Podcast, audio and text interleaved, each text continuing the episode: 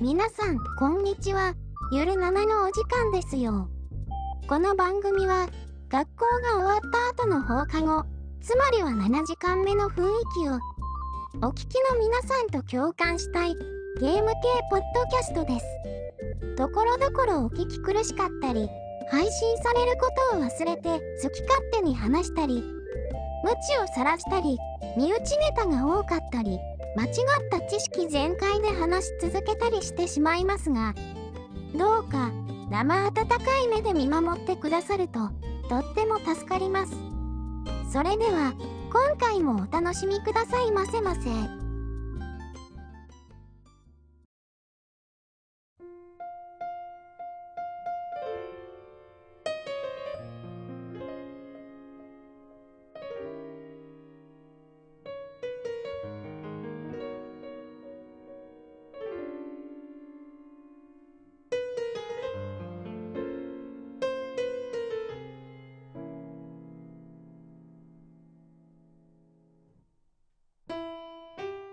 はい、どうも、えー、直樹です。そして、猫やんさんです。はい、猫やんです。はーい。あのー、なんか、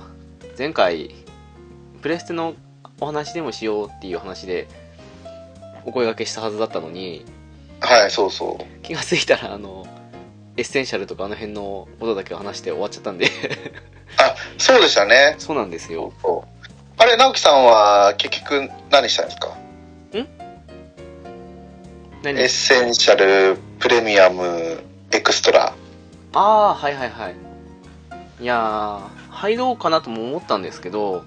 はいはい。ちょっと今回は見送ったんですよね。あー。じゃあ、エッセンシャルってことですよね。ああ、まあまあ、そういうことになりますよね、確かにね。そうですよね。そうだそうだ。いや、なんか、改めて見ると、あの、はいはいうーんと、エクストラ、んエキストラ、はい上のやつ、1個上のやつ、はい。あの、PS4 とか5できるやつは、まあ、そんなに言うほど悪くないかなっていう内容ではあったんですけどね。そうですね。うん。私、プレミアムに入ったんですけど、ええその、なんだろう、追加料金がいくらかって見たときに、うん。残り2何十日かで、2000円ちょっとだったんですよ。ああ、はいはい。それだったらまあ今年 1, 1年っていうほどじゃないですけどうん。まあ8ヶ月ちょっとうん、まあそうですね。は、まあ、2000円だったらいいかなと思って入ってもあのチョコボの不思議なダンジョンをダウンロードしてうん。感じでもあの個人的にはもう元は取ったかなって感じですねおー、すでに。そうまだ増えますよね、きっとね、あれね。増えると思うんですけどねうん。ただあのプレミアムは本当に あのクラシックタイトルをやりたいっていう人じゃない限りは入らなくてもいいんじゃないかなと思いましたねうん、そうっすね。そう思いましたもん、うんねうんいや、なんか、冷静に見てみると、その、PS5 のゲーム、例えば、スパイダーマンもそうでしたっけ、確か。はいはいそうですそうですとか、あと、えー PS5 版のデモンズとか、はいあと個人的にまだやってないから、ちょっとそれで心を思いかけたんですけど、あの、ゴースト・オブ・ツシマはいはい全部入りの方ですよね、多分ね、PS5 版だから。そうですかねうん、あの辺そうそうディディレクターズカット版でしたね多分でしたよね。そうはいを考えると悪くないなと思ったんですけど、はいちょっとねあの紹介しないといけないゲームがたくさんあるってことを考えると今回は見送ったっていう、えそこですようん本当にうんいやだったら入ってもよかったんですけどねだってもうモンハンが来るじゃないですかそうなんですよ来るじゃないですかって言ってる私はやらないんですけどうんそうちょうど1週間も来たのか来たぐらいですねそうですよね。うんそうなんでで、すあれでしょ、ファイアーエムブレム無双風化雪月もも今日っすようね発売されたし、まさあに、そうそう、今日ですよね。うんいやあれもね買おうかと一瞬思ったんですけどねうん。ポチる寸前であダメだポもうモンハン1週間切り切切ったぐらいの時期じゃんと思ってでちょっと、うん、あと最近ちょっと無双ゲームに疲れ気味なんでちょっと様子見ないなと思って、やっぱり冷静になってやめたんですけどいやもうね、タイミングが悪すぎなんですよね。悪いっすねだってもう7月に入ってもまたソフトラッシュじゃないですか、発売ラッシュなんで。そうっすねゼノブレイドとかも来ますからねそうなんですよ。あの、あれ、ライブはライブも買おうと思ってるんで、ああそうだそうでしたね そ、そこもね、ライブはライブとゼノブレードが1週間ぐらいなんですよね。ああ1週間かきついっすねさすがに1週間チャレンジはできないなと思ってるんで悩ましいんですけど、うーん確かその風化雪月を諦めたのが、まだエルデンリングが、今、やっと、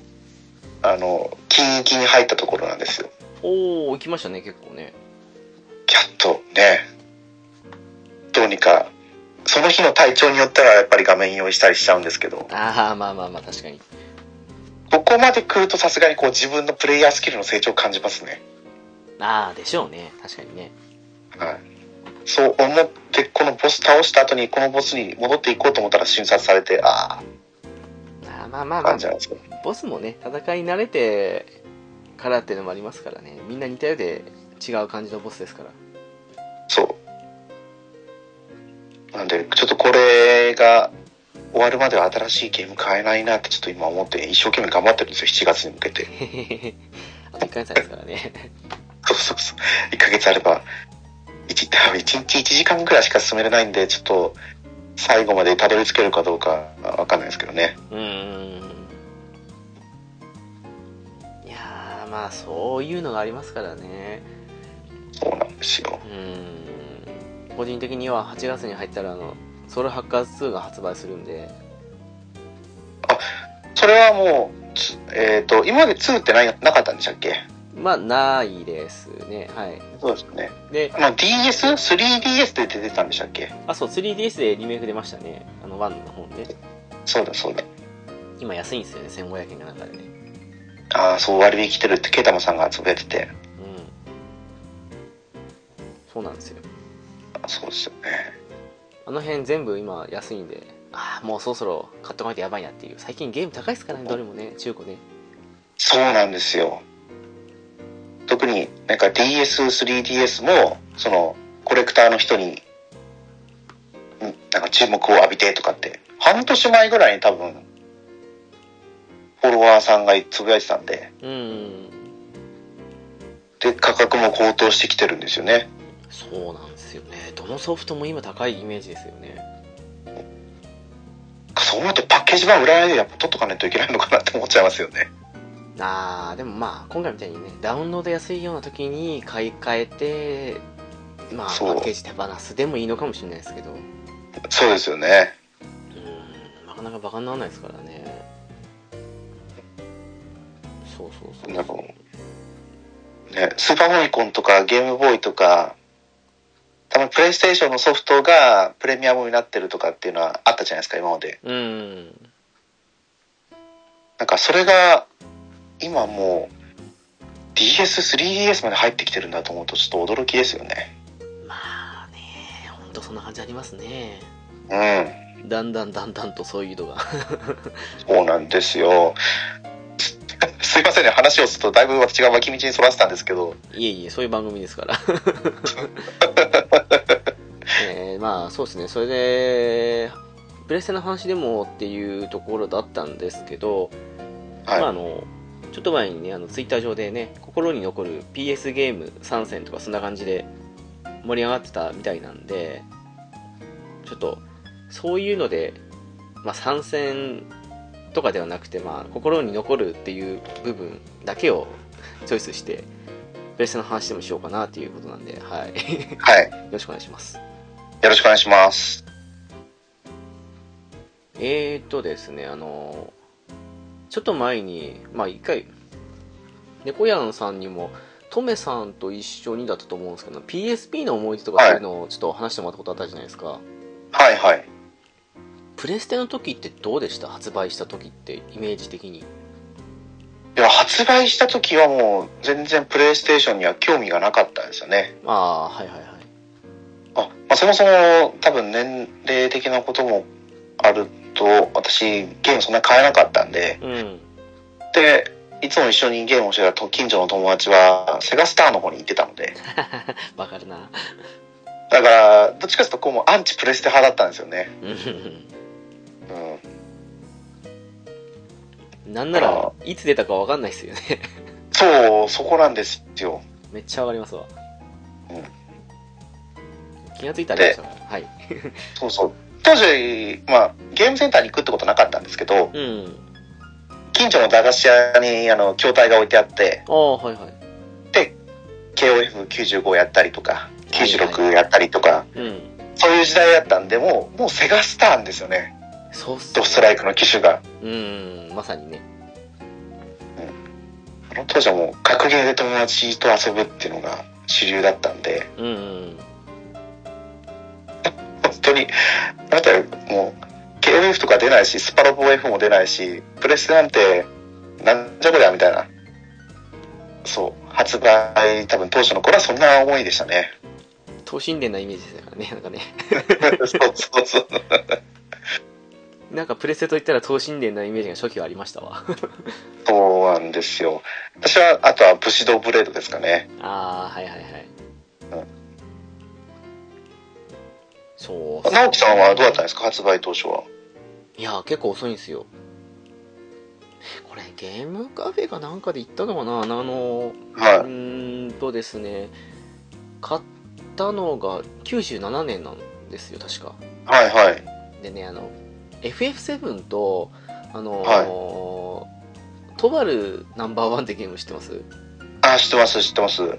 スクエアが出した格ゲーなんですけどはいあれの2が発売したばかりくらいの時に日本その2本と本体を買ったっていう、。懐かしいですね、トパルナンバーワン。そうしかも今はなきサークル系サークル系じゃないサンクスかなのあのデジキューブかなんかのあれかな多分コンビニではいはいはいはい。あれで買ったっていう あーあ、あれはファミリーマートじゃないですかね。いやこっちファミリーマートなかったんですよその時そうなんですか。で、サンクス。はいそうサンクスだったと思いますセブンではないサンクスだと思うな確か うんっていうのでサターンが先なんではい。うんプレステは後の後ですね FF が出たんだへーって感じでやっと買ってもらえるような感じでしたからいやそうですよね。やっぱり、やっぱりって言ったらあれですけど、意外とセガスターン最初の人の方が多いですよね。多かったですねうん、多かったっていうか多分そのゲーセンの筐体で格闘ゲームをやってたっていうのがもしかしたら決め手だったのかもしれないですけどああそれはありましたあのもうう当時格ゲー大好きでしたからねそうそうそうそういやでもね本当はね96年の年末に本当は変えたはずだったんですよそうだったんですか変えたはずだったんですけどはいあのーあの年の96年の年末にえっ、とねスーファミのドラクエ3かなとはいもう一つなんだったっけななんかね日本スーファミのソフトを買うか、はいプレステを買うかって感じであのはいはいどっちにするんだみたいな感じにい言われたんですよあのお親にで結局なんだろうそのいやーまだプレステってどんなものかわかんないしスーファミのゲームがいいってことで当時スーファミのソフト高かったじゃないですか1万ぐらいしたじゃないですかあ高かったです高かったですでうち弟も一緒だったんでその、はい2人で考えなさい的な感じになった時にいやープレステ本体買ったって言ってもソフト何買うのかっていうそれ考えたらスーファミのソフトの方がいいんじゃないかっていうことで結局そこで流れたからその97年の春ぐらいまで伸びたっていうとこはあったんですよねそういうことだったんですね、そうなんですよまあ、でもスーパーファミコンのそれこそもう末期っていうか終わりの方ですもんね、終わりも終わりですねでもだってあの「ドラゴンクエスト3」がスーファミに出るって感じだったじゃないですかそうなんですよねこりゃあね飛びつきますよね。そうなんですよあのもう当時ドラクエキッズでしたから ねうん。 「すごろく!」って言って「買うよ!」って言ってそうそうそうそうだからまあ FF7 も97年の1月末だったんで出てなかった頃だったし延期になったかな、はいその感じもしたしえだったら今出てる出てるとか出るドラクエ買うよって感じで買ったっていうう、んうんいや、絶対、私でもそう、多分買いますからね、それって。うーんでも意外と FF7 を発売日に買ってる友達周りにそこそこいましたそうだったんですね。うんなんか出遅れた感がすごくあって ねはいはい。え失敗したかなってそその時ねあなたら思ったりしたんですけどうんっていうかあ、そっか、なんか、全然話はしますけど、94年に発売されてるんですね。 94年ですねそんなイメージないなくはないですけどね全然イメージないですね。だからまさにあのバーチャのおかげもあってさすがサターンがもうねととにかく勢いあった時ですからねそうですよ、ばあちゃん。あれ、セカスターン、もう最初からバーチャ2が出たんでしたっけバーチャも出たんでしたっけえっとねバーチャ1じゃないですか確か ?1 ですかね。うん1出てなんかちょっとしてからあのリミックスみたいな感じで1のやつ出たようなはずはいだったようなそしてすぐ2だったような気がするんですけどはい。うんそうそうそういやその時にそうゲーセンであったばあちゃんがそうその時はあのねおじさんの家でやったんですけどもうはい。へえこんなの家のゲームでできるんだって感動して そっから買ってほしいっていうふうになって 言いながらでしたからねうちはねそりゃそうですよ、100円入れなくてもできるんですからね。そうそうそうそうそううん。ねあのゲーセンでやってるのまんまそのままじゃんってなんかよくよく見たらねやっぱり一部完全移植とはいかない部分もあったかもしれないですけどもう子供の目にはもう完全移植もそのままですからねもう完璧でしたよねう。ーん私がプレイステーション買ったのが多分2000年ぐらいだと思うんですよね。ああもうだからもう結構経ってからなんで。はいはいはいそうですねそうそうだってもうすぐプレイステーション2出てますもんね。うん絶対年ぐらいじゃないですか多分はい。そう。だったんで、だからもう結構買ってすぐサガフロ2買ってたんですよ。 ああ前の年でしたっけ確かそう。で、あのー T シャツとかと一緒にセットになってる。ああまあ一定やつありましたねはいはいはいそうです、そうです。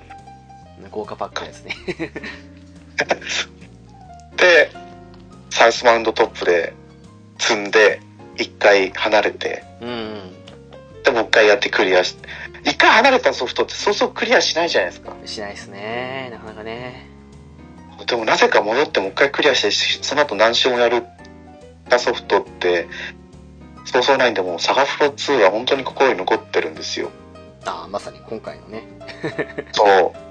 そうなんですけど最初ここに心に残るプレイステーションゲーム参戦っていうところで、うんサガフロ2が出てこなくてパワープパロープが書いロてましたね。 99ち違うわとか思いながらあれ直してると思 って。そうでもあれってどうなんですかあの、心に残るって、なんか勝手にあの、ストーリー的に心が残るっていうイメージで見たんですけど、そうでもないっぽいですね、他の人見てると。多分そうでしょうねもう今でもなんか記憶に記憶に残ってるってそんな感じなのかもしれないですねうーん。あと結構ね、あの、PS、これどうなんですかね PS2 とかも入ってるけど別に全部まとめてって意味だったんですかねなんかね勝手にプレイステーション1だけのうんふうに思ってましたけどそうそう思ったんですけど、多分それはもう私たちみたいな、そのプレイステーションから通ってきた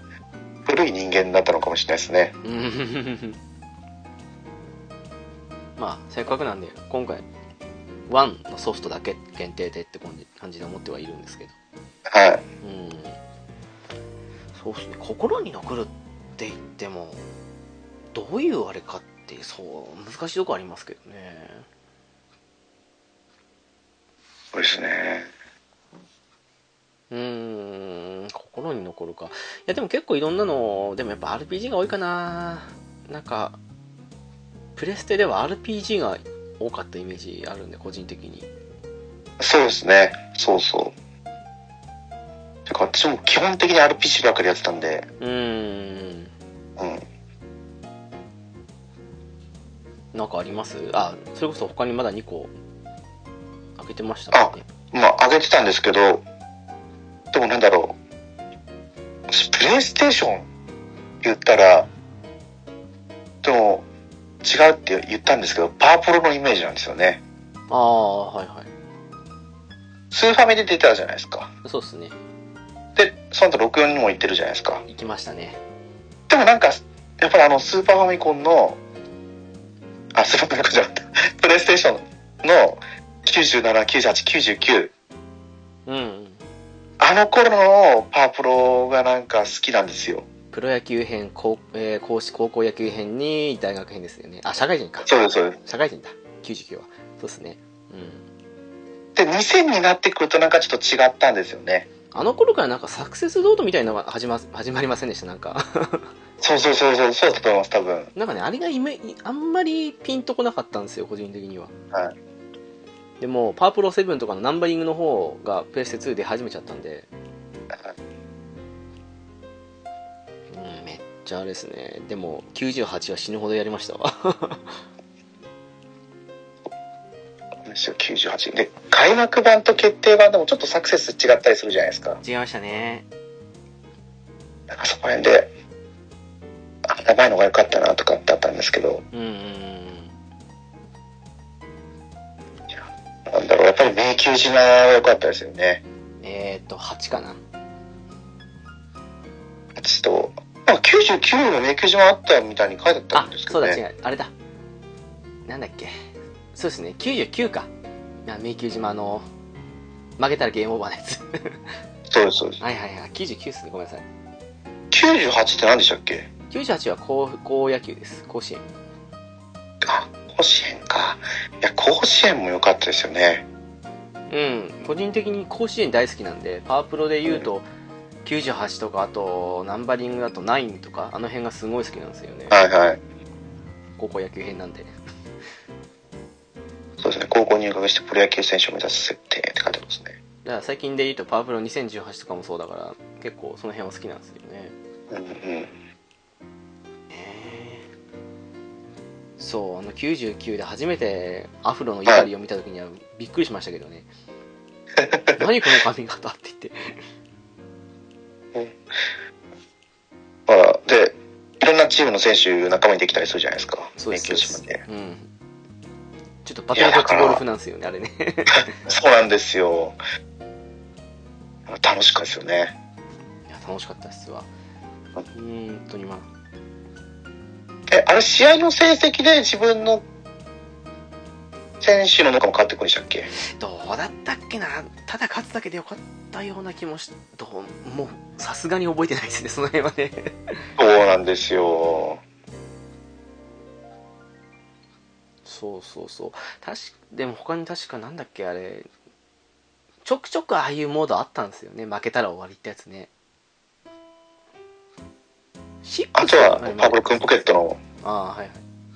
何でしたっけあの、戦争、戦争みたいな、地雷踏んじゃダメみたいな。あれね体力持ってかれますから ねそう。そう、それが印象的ですかね。シックスは、しシックスってあれですよね。えっ、と、 64任天堂6 64ですよね。 6464です名作ですねあれはねうん。 6が大学でしたっけ確かじゃないですかね。あれにも確か。確かああいう迷宮島みたいなのもあったはずなんですけどねもうなんかさすがにシリーズがごちゃごちゃになってきますけどそうですよね。シックスも99年ですもんね。あ99でしたっけあれそういえそう書いてあります、書いてあります。アクセスモードは、大学編。ばあやっぱ大学かそうそうそあとなんか、あちょっとわかんないですね。こう、ちょっとパッと見る感じだと。うあの辺シビアだったけど面白かったんですよねやっぱりねなんかあれ、勝っていくと、あ勝っていくとっていうか、あれですよね。勝利していくとう、ん。勝利じゃなかった。サクセスクリアしていくと大学が増えるんですよね。あ、そうそうそうそうそう。大体、近年のパターンですよね。なんか、ね、プレステって言いながら他の話してる。もう、どうしようかなって感じです けど。いやいや、これはもう切っても切り離せないですからね。やっぱ64セガスターン。まあ、仕方ないっすね。そうっすね。仕方ない。仕方ない。そねそもそもパワープロだってなんでそんな並行して出したんだろうって話ですよね。開発が違ったんじゃないですかわかんないですけど。ああ、あとまだ、あの頃開発のは、場合ですか。あの頃はまだあの、ゲーム会社にも、なんだろう、良心があったというか、あの、他のい、ね、ユーザーのためにっていう優しさがあったんじゃないですかわかんない。そうかもしれないですね。うん。まあそうですね、心に残るプレステをきっかけに適当に雑談していけばいいって感じですね。なんかすいません。そうな、そうなってしまってるの申し訳ないですね。なんか。いえいえいえまあまああとそうっすねあの辺で言うとおー個人的にはまあ最近発売したとこで言うと「クロノクロス」とかも結構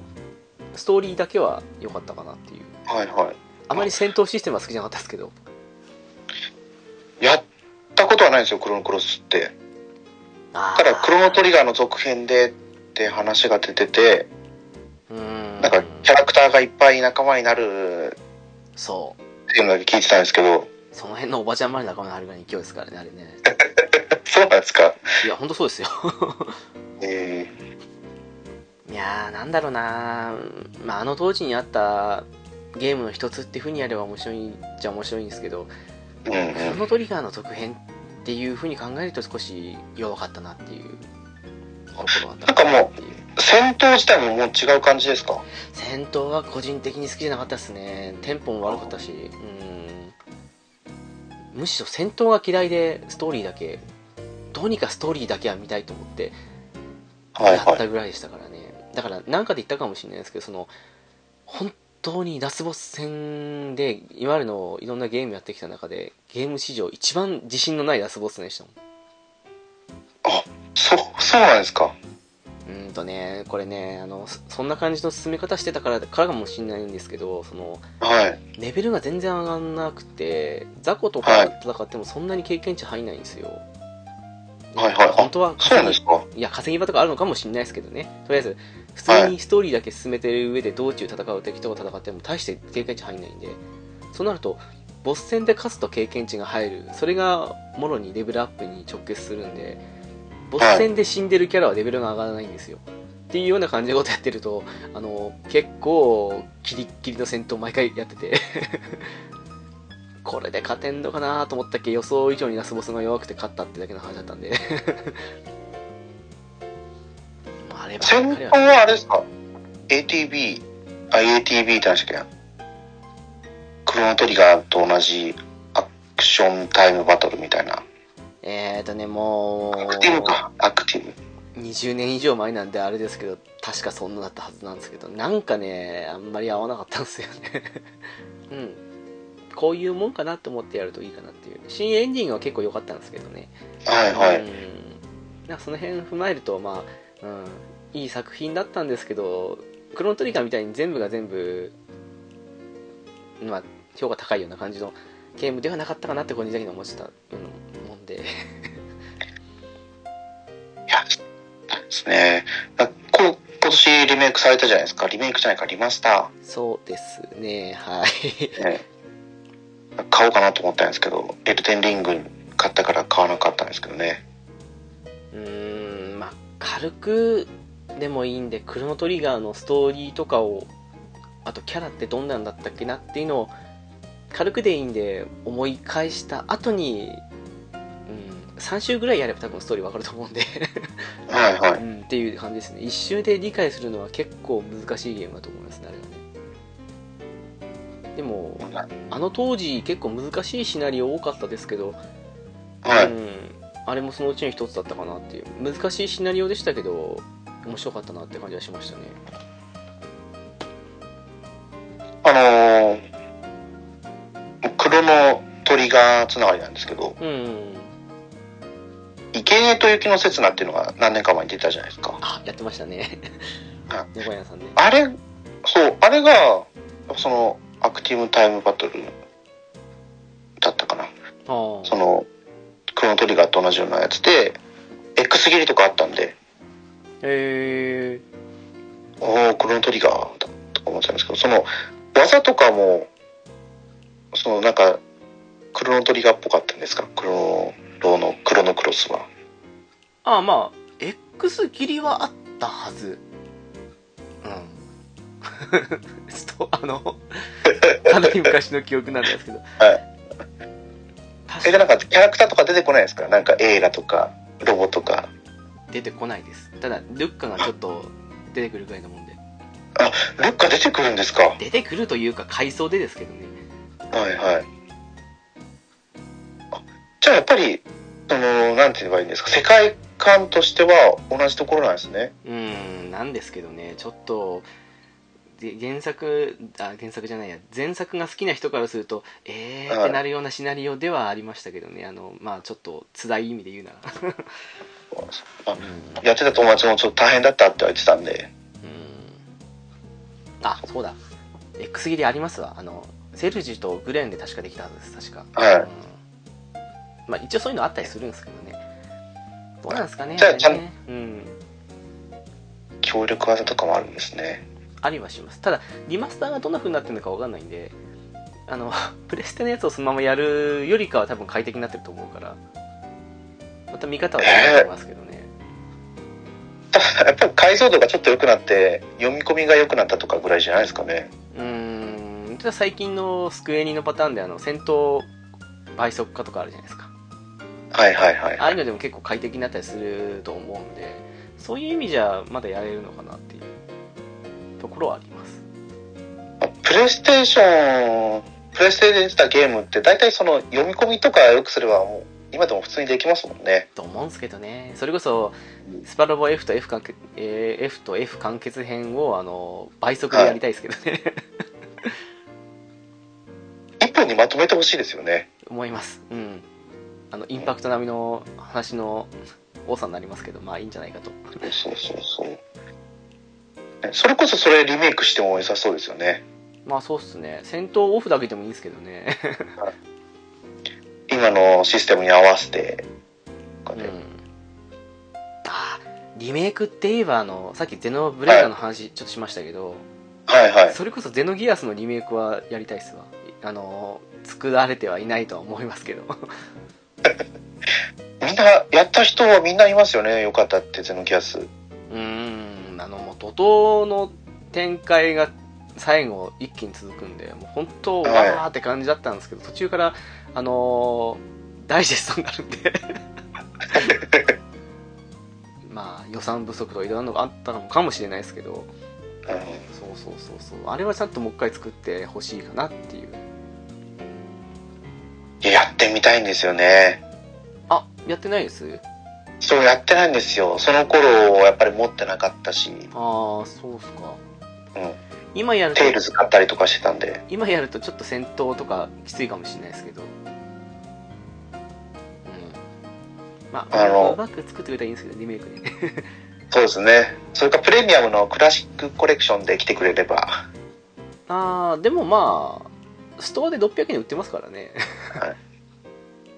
ビータとかでも全然できますしあ、そっか。そっかそっか。ただ嫌になるかもしれないです今あの店はい舗でやると、あの当時だったからこそできたって感じですからねビあビータで買うんだったら、あれ、ビータはあれですよね。プレイステーションカードを買って、ああ今そうですもんねうんやれば買えるんでしたっけソそフうでトすが。ねまさにそうですねそうですよね。DS はもうそうなったんですかね ?3DS。あれどうかなあのーポイントをスイッチのやつと共通化するかしないかでも変わるんじゃないですかうちはしてるんでああーのスイッチ側の方で足して 3DS 側で買うっていうなんか二度手間なことしてましたけどそういうことができるんですね。そうスイッチであの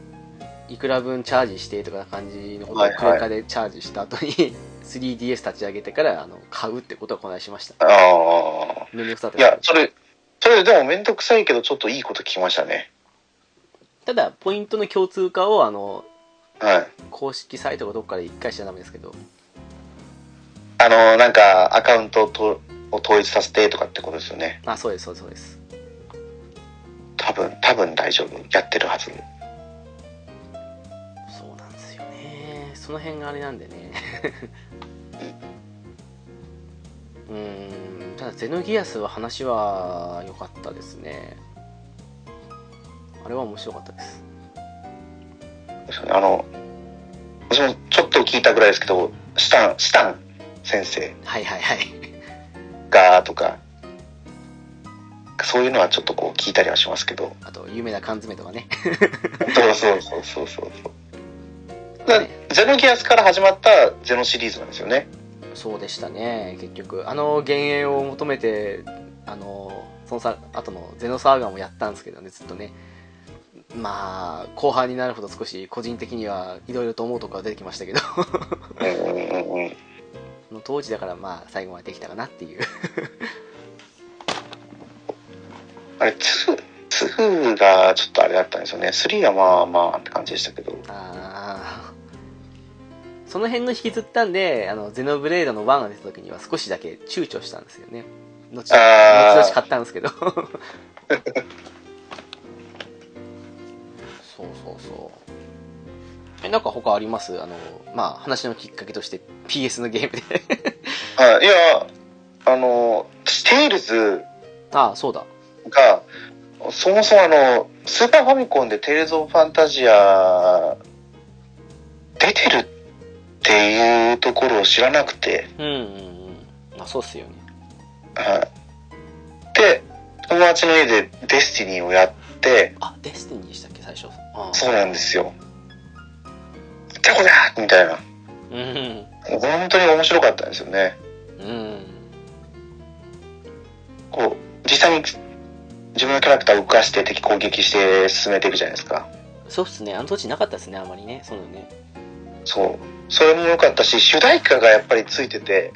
まあね夢であるようにですからね、そうちゃんと歌とあのムービーが合ってて、ああそうっすねうんそれは思いますねその点で言うともうしっかり心に残ってますよね。なんか今の「テイルズのオープニングの方がもちろんねあの当時は綺麗なんですけど、うんうん。でもなんかあの良さ的にやっぱり思い出補正もあるかもしれないですけど昔の作品の方がおっって思っちゃうんですよねなんかねそうなんですよ。たまに見ますあの「テイルズ歴代オープニング集」あの YouTube でわかりますわかります。で、やっぱプレイステーションの中ではエターニアが一番好きなんですけど、ああはいはいはいフライングはそんなに好きじゃなかったんです、最初は。ガーネット・クローのはいそう、でも聞いてたら、やっぱなんかいいなって引き込まれるようになって、あれ、テイルズあるあるですけど、その、1周目を終えたとかに、とか、そのクリアした後に聞くとまた変わるんですよね、印象がね。あ、そうなんですよ。うーん。あの、なんだろう。個人的に大好きなベスペリアなんて、はいはい Xbox360 版を最後エンディング見た後にもう一回聞くと、おわーって思いましたもん、歌詞とか が。そうそうそう。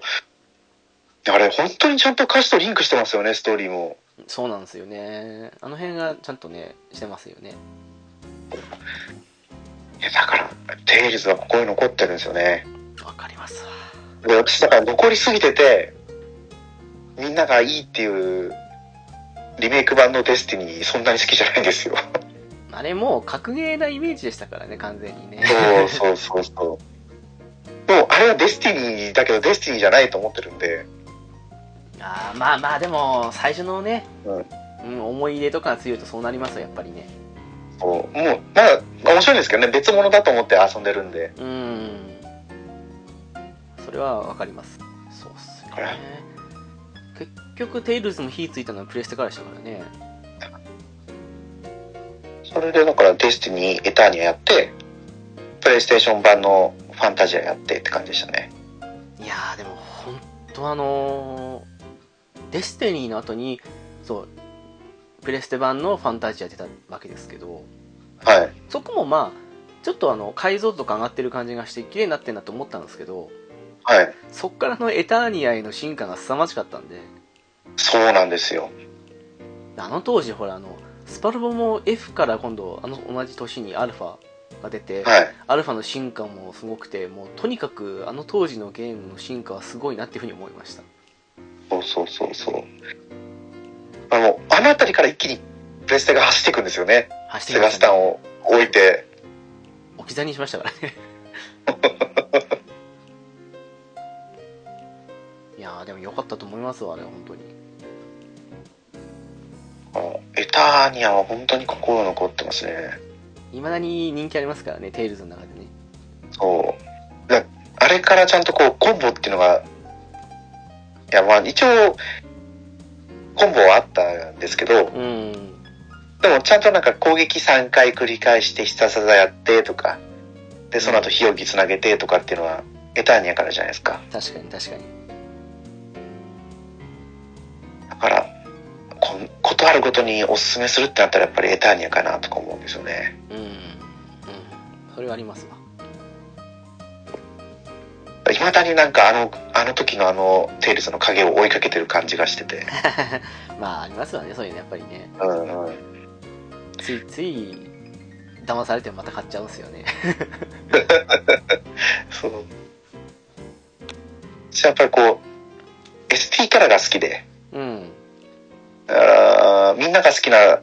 FF7 はそんなに好きじゃなくて、ああまあまあまあはいはいちょっと評価が下がった FF9 とかが好きなんですよね。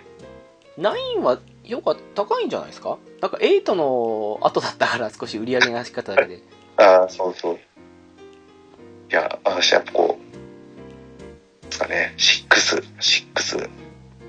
なんで7より低いんだとか思いながら。もう7は、あの、すごいですもんね。まあ、セブンちょっとあのキャラクターが立ちすぎましたからねうんそこは強かったかもしれないですねなんだかんだ FF7 のおかげでプレステが勝ったようなイメージ高いですからねいや、そうですよ。本当にそうですよ。あれ、4枚組でしたっけ7です ?3 枚組7は3枚かな、 ?3 枚か。え8が4枚ですだったかな あナインも4枚かな。ん ?3 枚。ナイン3枚でしたっけナイン友達に借りてやったんですけど何枚か覚えてないです もうね ?4 枚だったかな。そうあの当時何枚問題ありましたよねそうです、そうです。いまだに一番多いなと思ったのは「ときめきメモリアル2」の5枚ってやつね あの FF とかと同じ4枚入るケースとあの薄いケースが1枚入ってか紙ケースに入ってるんでは5枚い、あ、そうでしたっけそうあれは一番多かったっすね いや、ときめももう、ね、あれ本当に食わず嫌いでやらなかったですけど、面白かったです、うんいや、面白かったです。私もそれで友達に借りたんですよね、プレイステーション、PS 買ってから。あそうなんですかはいはいはいそうなんですよ。プレステ買ってから、ときめも借りて、ときめも2借りて。いや、はいはい面白い。はいはいなるほどなるほどいやあれ、ちょっとなんか、そういう恋愛シミュレーションで、やりたくないって思ってる人にやってもらいたいです よね。あれは恋愛シミュレーションの皮をかぶった高校生活を 疑似体験するゲームですからねそうそうそうそうそう。いやー そっか、今、今やったらちょっと、もう絵柄が古いですかね。絵柄は2は大丈夫じゃないですかあのあ綺麗なんでそうですうね。ん1はさすがにちょっと古いかもしれないですけど1もそう無駄にっていうか PC エンジン版とスーファミ版とプレステ版あサターンもやったか4つやりましたからね 同じ内容なの にフォーエバー・ウィズ・ユーも含めたそうそうそういやいや、好きな人本当好きですからね。そもそも借りた友達も持ってましたもんね、全部。いやーやりましたやっぱり、うん、あのドラマシリーズもそうですけどねあれもプレステの時がほとんどでしたねもう2になって出たかなって感じでしたからね2だと3、3からですか。あそうそう3なんですけどドラマシリーズ系なやつは出なかった気がしたなと思って、もうあのあーナンバリングも3が結構不評だったんで PSP で4出るまで出なかったとかありましたからね、あれ4がなんかちょっと画質じゃないですけど絵のタッチが全然変わってるやつでしたっけそうそうそうでもなんかキャラデザ同じ人だったみたいな感じの話は聞いたことあるんですけどねいや違うかもしれないですけどもしかしたらうんときめも4ですよねそうそうそういや4じゃないかなんだっけななんか3も変わりましたけどね3でしたっけあでもね3はね絵柄がどうこうっていうよりそのなんかなんでしょうその 3D になった方のキャラのデザインがちょっとだけいまいちだったあなそうそうそう思いましたいやこれ正直言って2の後にこの3のキャラデザちょっとあれですよね受け入れられないかもしれないですよねうーんあのまま行ってほしかったって感じがしましたねはいあとデートの時に服を選べるんですけどはい なぜか T シャツジーパンスニーカーっていう割と普通な組み合わせで行っても嫌な顔されて変えられますからね そうなんですかそうで逆にあの上下スーツ着てって革靴履いてたらとりあえずはデートしてくれるとかそういうよくわからないあの基準でしたからもうねほんと嫌になりましたあのあのへえ服装の組み合わせはいやこはれいこれ攻略も買ってみましたもんあれもあのサウスマウントップと同じで攻略本待ちでしたからねああそうなんですねそっかそっかいやもう猫屋さんのとこにアルティマニア送んないといけないと思っちゃいますもんサガフロンティア2のそうですよサガフロ2サガあそうサガフロ2のアルティマリとかも今高いんでしたっけ高いってこの間だうーんとちょっと前に聞いたグータラジオで猫屋さんが言ってましたそう、 そう、自分が言ってたんだ。高いなと思ったんですよ。だから、欲しいんですよね、アルティマニア。アルティマニアはあるんですけど猫屋さんの実はもう一つの方は、あの存在自体知らなかったですえっ、と、あのー何でしたっけ、パーフェクトワークスかなんかそうあかそうそうそうそんなそんなやつですねはい はいそうそうそうそうそうですそうですいやいや、あの、やっぱ、小学生だった私たちには高すぎるものだから分かんないんですよ、多分。万超えてるんでしたっけなんかすごい高いんでしたっけあ、そう、今、プレミアムがついて、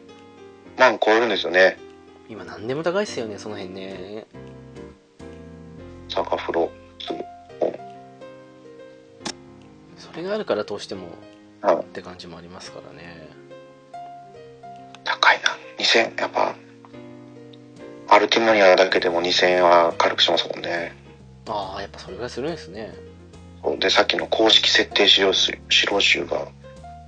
い希少で1万円を超えていると。すごいなそうっすねプレステ2ぐらいまででしたねやっぱりその攻略本とかがメインでっていうとプレステの時はまだ見てましたもんね普通にね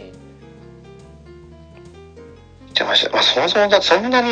まずインターネット環境が整ってなかったですからね。そうですね確かにもう、攻略するってあったら攻略本を見て、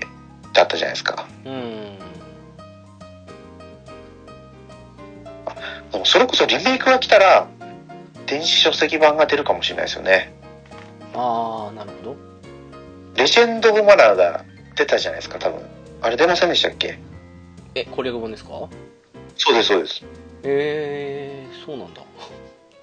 違ったかなもう最近はあのね攻略ウィキとか見るのが当たり前なんですからね、なんかねいや、でもそこ見れば、ね、うん何でも保管できますからね。そうなんですよね資料して資料として見るっていうことを考えるとやっぱりああいう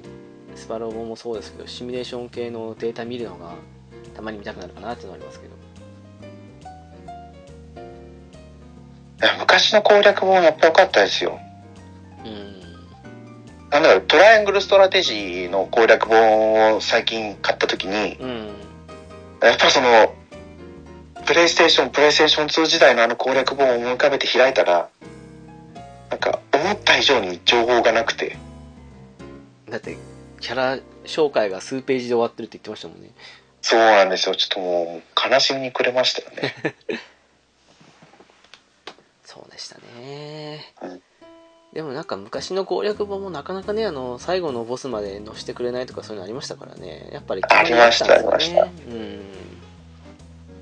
あれも罠ですよね。最初、最速攻略本とか、まず出すじゃないですか、ボンって。うん。そうっすね。で、途中までしか載ってなくて、この先は自分でみたいな。君の目で確かめてくれってね。そう。近いよとか思いましたけど。それは思いますわ。あー、でも最速攻略本ね。それ考えたら、結構ドラクエと一緒に買うこと多かったっすわ。そうですよねう。ん。なんか、スクエ、スクエニのイメージですね。 6、7、8、9くらいまでは、そうっすね、そういう最速攻略本うんをうん。一緒に買って帰ってましたね。まあ、あんまり見たかって言ったら、まあ、ちょっと見るぐらいだったもうありましたけど、うん。でも、なんだろう、攻略するためっていうよりは、こう、本当に楽しむために買うって感じですよね。うん、でしたね。まあでも、プレステって結構、シミュレーションゲーム、まあプレステ2ぐらいまでかもしれないですけど、盛り上がった地域だったんで、あの当時のああいう系は結構買ってましたね。シミュレーションゲームですかそうそう、シミュレーションゲームもそうだし、攻略本も、それこそあの、ね、あの、ケータマンさん言ってたあの、タクティクスの黒本を私も買ったんで、ああいうのとかもやっぱ普通に見てましたからね、やっぱりね。 ?FF タクティクスのやつですね。そうです、そうです。本当嘘しか書いてないんですけどね。本当に、本当にすごいですよね。いや違うこと書いてあるって。一応表記上は0%ってなるんですよなるんですけど、その目に見えない小数点で実は何パーセントか 0. 何パーセントかあるんで実は盗めるんだってことを書いてるんですけど本当は盗めないっていうそういうことを書いてあるんですけどね まあねっていうすごい。そういうのは普通にありましたよそれ、どうして盗めないって分かったんでしょうね、その後。やっぱりデータ解析じゃないですか違うのかなでもね今でいう解析班が。頑張ったんですねもも確かね記憶が間違いじゃなかったらなんですけどねえっと、はいあのその盗める盗めない問題のその盗む装備を装備してる敵が確かにあのメンテナンスって盗めなくなるようなアビリティつけてたはずなんですよはいはい。記憶違いだったらあれなんですけどねでそれつけてるってことはつまり盗めないはずなんですけど本に書いてるそうですよばね盗めるっていうだけだったのかもしれないですけどでもどっちにしろ盗めないっていうそうそうそうそうそういう悲しきことがあったその盗むことができないのアビリティっていうのがあったんですね。そう盗まれないとか装備品が壊れないとか後半になってくるとあの相手はいはのい装備を破壊しつつダメージを与える剣技とかも出てくるんで、そういうのとか全はい然影響を受けない感じの、でアイテム種のアビリティであるんですよメンテナンスってはい。それをつけてたはずなんですけどねそうそうそういうのとかであるんだけど攻略本が言うんだから本当だろみたいな感じなあーどっちかそのメンテナンスのアビリティがちょっと間違ってるんじゃないかみたいな感じですかね。そうそうそうそう実はち抜け道があったんじゃないかってね結構ねあの言ってることと書いてること違ってたりすることも多かったんではいそあのなんか矢とか銃弾を受け止められないって書いてるのに受け止められるシダハドリとかそういうのもあったりしたんで じゃあきっとそういうこともあるんじゃなかろうかってことで言ったのかもしれないですけどそうなってくるともうこういろんなことが出てきますよね。そうなんですよね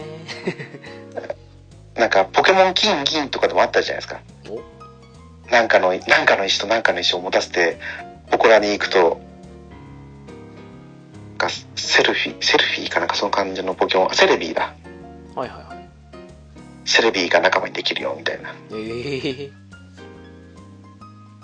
あでもなんかそのネットが中途半端にない時代だったからそういうの結構あったりしましたよね情報行き交ったりとかそんなそうそうそうそう。後で調べると実は違ったみたいな感じのとかありましたからねそうです、そうです。あの当時はそういう噂ばっかりでしたよね。周りが言うと本当かなっていうふうになりますからねそそういうのありましたわやっぱりう。あとはそうですね、心に残った作品、まあ、あれですね、聖剣伝説レジェンド・オブ・マナー。ああはいはいプレステ最初の政権でしたよねそうですね。最後の聖剣でもありますけど、一応。うーんそうっすねっていう意味で残ってますけどね。そうででもすね本当にこう、自由度が半端じゃなかったですよね。あれはそうですね自由度高かったですねそう武器も作れるわ、鍛えることもできるわ、モンスター育ててロボットも作れてとか、あゴーレムか。うんそううちの近くに住んでる友達がそのはい。違うゲーム買ったっていうことでそれやっても飽きたっていうんで当時あのソフト同士の交換やっぱり田舎で、はいはいなかなか買えないし買いに行く場所もなかったからってことでやっぱりお互いの終わったもの同士を交換しちゃったりしたんですけどその時にはいはい。レジェンド・オブ・マナーを貸したんですよはい。 その友達1年半ぐらいずっとやってましたねすご不い。意打ちで遊びに行ったらいつもレジェンドオブマナーやってると思ってまだ借りてていいって言うからいいよとは言ったんですけどずっとやってましたねいやー、もう奥が深いんですよ。いやーわかりますでもさすがにあんなにできなかったな当時うーん。そう。その友達もすごいハマって、うんそれこそなんなんだろう、あの、精霊のコイン使って鍛えるときにう、んマナレベルがどうのこうのとかって言って、なんか隠しステータスまで計算して、えそこまでそう武器のステータスがこれだけ伸びるとかっていうのを表に作ってくれたんですよ 当時ですよね当時当時学生ですよねすごい中学生ですよやってた時はいやうすちごらいながすごいっすねそうそんなインターネットとか見る感じはでもそれだから当時中学生な私たちもうんもう武器の攻撃力軽く1000超えてああ参考にしてはいはいやったりしてましたけどあれどうやって友達調べたんだろうなって今思いますねあのーうちの近所のお兄ちゃんが「ドマサガ2」の攻略本ごと調べてくれたような話みたいじゃないですか 前前にあの猫屋さんの方で話したことありましたけどはいや好きな人やっぱそういうの調べたがるんでしょうねそれが今のあの検証したくてしょうがないっていう人たちにつながるのかもしれないですけどいそうかもしれないですねさすがに検証までちょっとならいいけど頻繁にはやりたくないって感じになりますからね、うんそういでやすねあレジェンド・オブ・マナーはいまだに忘れられないですねうーんあれ音楽も良かったし名作でしたねそうなんですよあそこから二十数年経ってますがこうなると思いもしなかったですけどね、本当ですよねうん、ままさまさかでリマスターが出るとは思いもしませんでしたけどああまあそれもそう ですねそまあそれ以来佐賀もそうですけどねそうですねこんな風になると思わなかったですもそうですよ本当 にんだって佐賀不動の時一応100万本突破したじゃないですかはいはいそれが今やですよねいやちょっとあのねユニバースのおかげで少しどうかありますけどそうでそこですよそこななんでサガフロ2のリマスターじゃないんですかああだっそうてそうそうそうそねリメイクされたミンストレルソングがまたリマスターで出るんですかうミンサガでしたねそう違う順番違うと思いましただっでもなんだろうササガフロ2を飛ばされたことよりもなんだろうアンリミテッドサガはもうなくなってしまったんだなって思うことの記憶の方が強すぎたんであのサガ飛んでるって つぶやいちゃったんですよね確かにサガフロ2アンサガミンサガの順でしたからねそうアンサガもう封印したいんですかねそうなのかもしれないですねうーん どういった要素を追加すればみんなが楽しくプレイできるかって考えなきゃまずいけないですからね確かにねこうで説明書とかもっとこう追加しないとあれそんな簡易気軽にプレイできないじゃないですかああどうなんですかね最近流行りのチュートリアルでどこまでいけるのかなっていうふうに思ってるんですけどまあでもそれも含めてか作り手側の手腕が問われる感じですもんねそうなんですよ。あでもこのタイム、ねこのペースでいくと、来年もまたなんか出してくれるかもしれないですよね。そうっすね23サガフロってきてはい。ミサガも来ましたからねまあちょっといい加減新作出せよって感じもするんですけ どそうそうそうそう。まあ、新作家。でも、だってもう、民作家の次ってあれですもんね。サガスカじゃないですか。まそうっすねあさすがにサガスカリメイクないんで、だってもうヒーローがあれもうほぼねそんなとこありましたからね追加予測終わってねそうそうそうそう。まあ、あれ完璧かって言ったら、スイッチ版はバグだらけでした けど。あなちょっと名前出てこなかったんですけど、キャラクターがメタル化してたりとか、なんですか。マリオへの多分オマージュですよきっとそれ本当ですよね。そういやっすねだから、まあ、サガフロ2、サガフロ2リメイク来ないかなって、まあちょっと期待はしてるんですけどね。それこそプレステ最後のサガシリーズでしたからねあれがねそうですよ。うーんで、こう、まあ、サガ、ロマサガ2も歴史を追っていく形ではありましたけど、うんあれよりももっとこう、ちゃんとキャラクターのつながりがあったじゃないですか、サガフロ2って。そうでしたねうんねっていうか言っちゃなんですけどサガにしてはつながりがありましたからねちゃんとねそう。 本当本当そうですよねう。ーん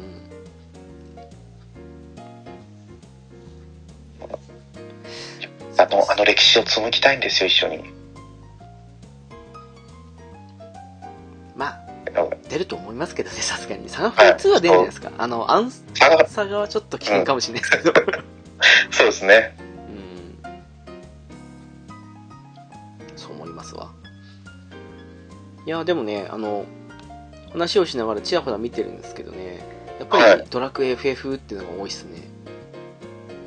まあ、王道ですからね。うんたまにレーシングラグーンとか なんか、はいはい。ちょっとねあの混じったものが入ったりはしますけど こういうのってあれですよね、幻想水湖伝2とか、あーバルキリープロファイル。ああそうっすねどっちも面白かったですね面白かったですね。いや幻想水滸伝も2の後まさかこんなことになるとはって感じでした けどで私は3から入ったんで、ああ言もうってましたねウキまだ良かったんですけど、いや、でもそれでも3積みましたよ、結構序盤で。ああ はいはい確からもうもあれもう3乗り越えられたからね、1と2すんなりいけました。だからあの幻想水滸伝とスターオーシャンは2がピークなんです よね本当そうですよ。あそう、スターオーシャン2もプレイステーションですもんね。そうですそうっすね PS かあーでもまだこの頃はキャラゲー多かったですよね。ああ多かったですあのえチョコなんだっけああそうそうチョコもそうっすねでもチョコもそうだし、いなんかでもいろいろ出てましたよねやいろいろ出てましたよ。なんか、いや、これ見てたら、ドクタースランプラレちゃんも出てたんだとか思って。あそれはあれですね やったことないですけどうん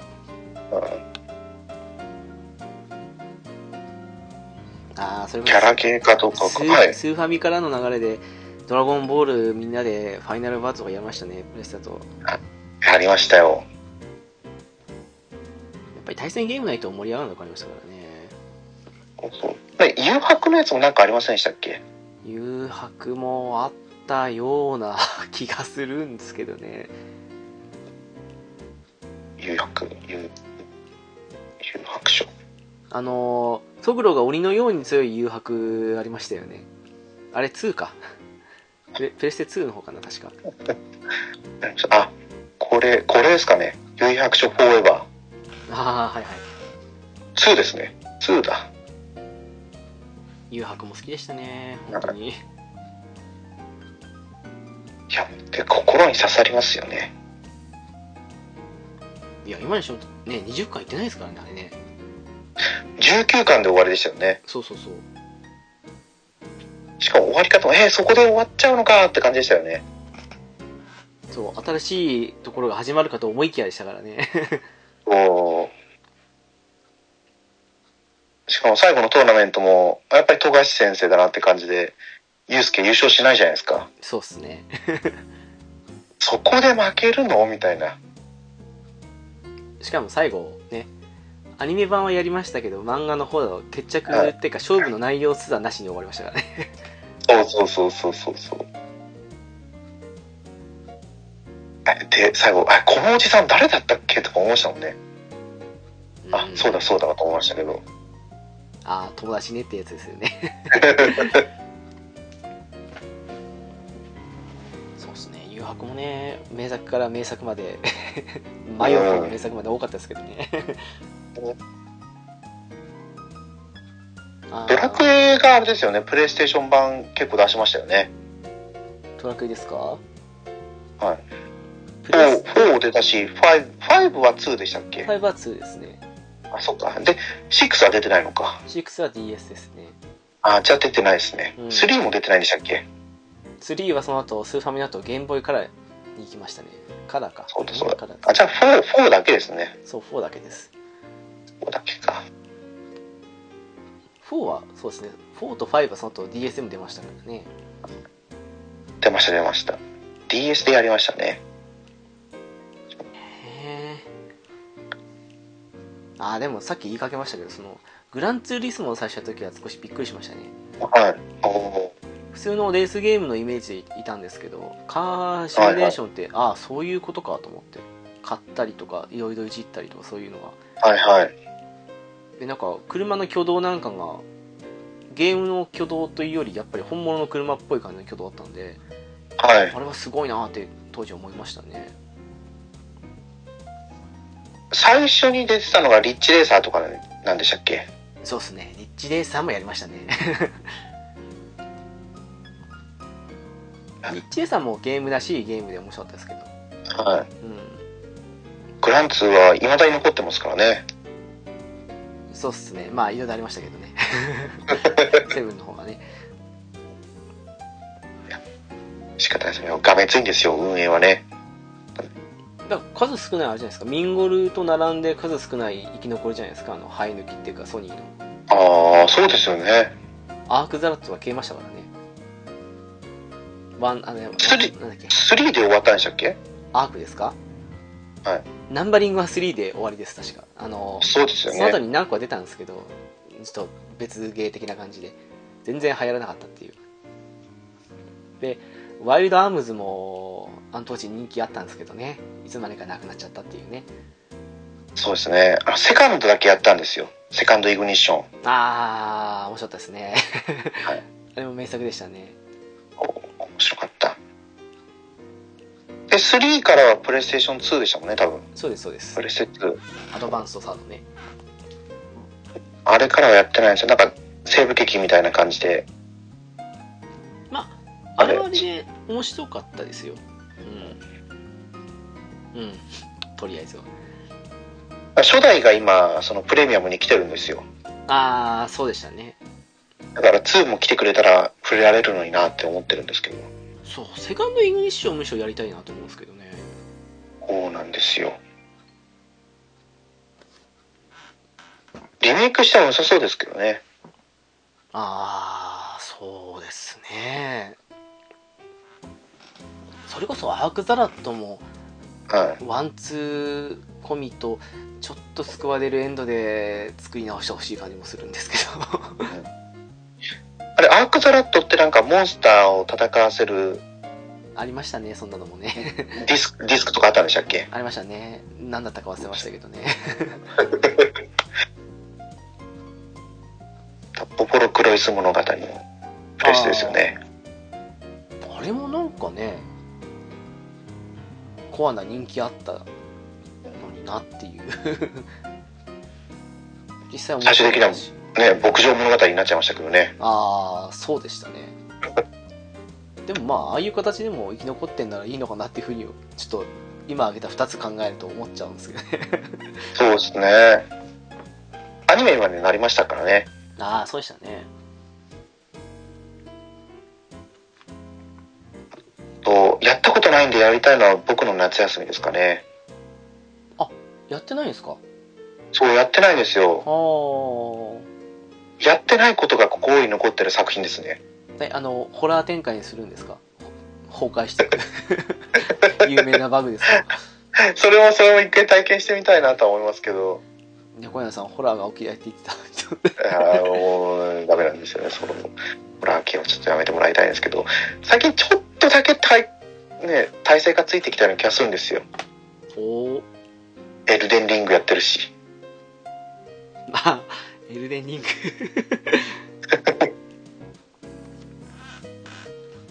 そうっすねまあでも意外と大丈夫だと思いますよそうそうそうそう。大丈夫だと。まあでも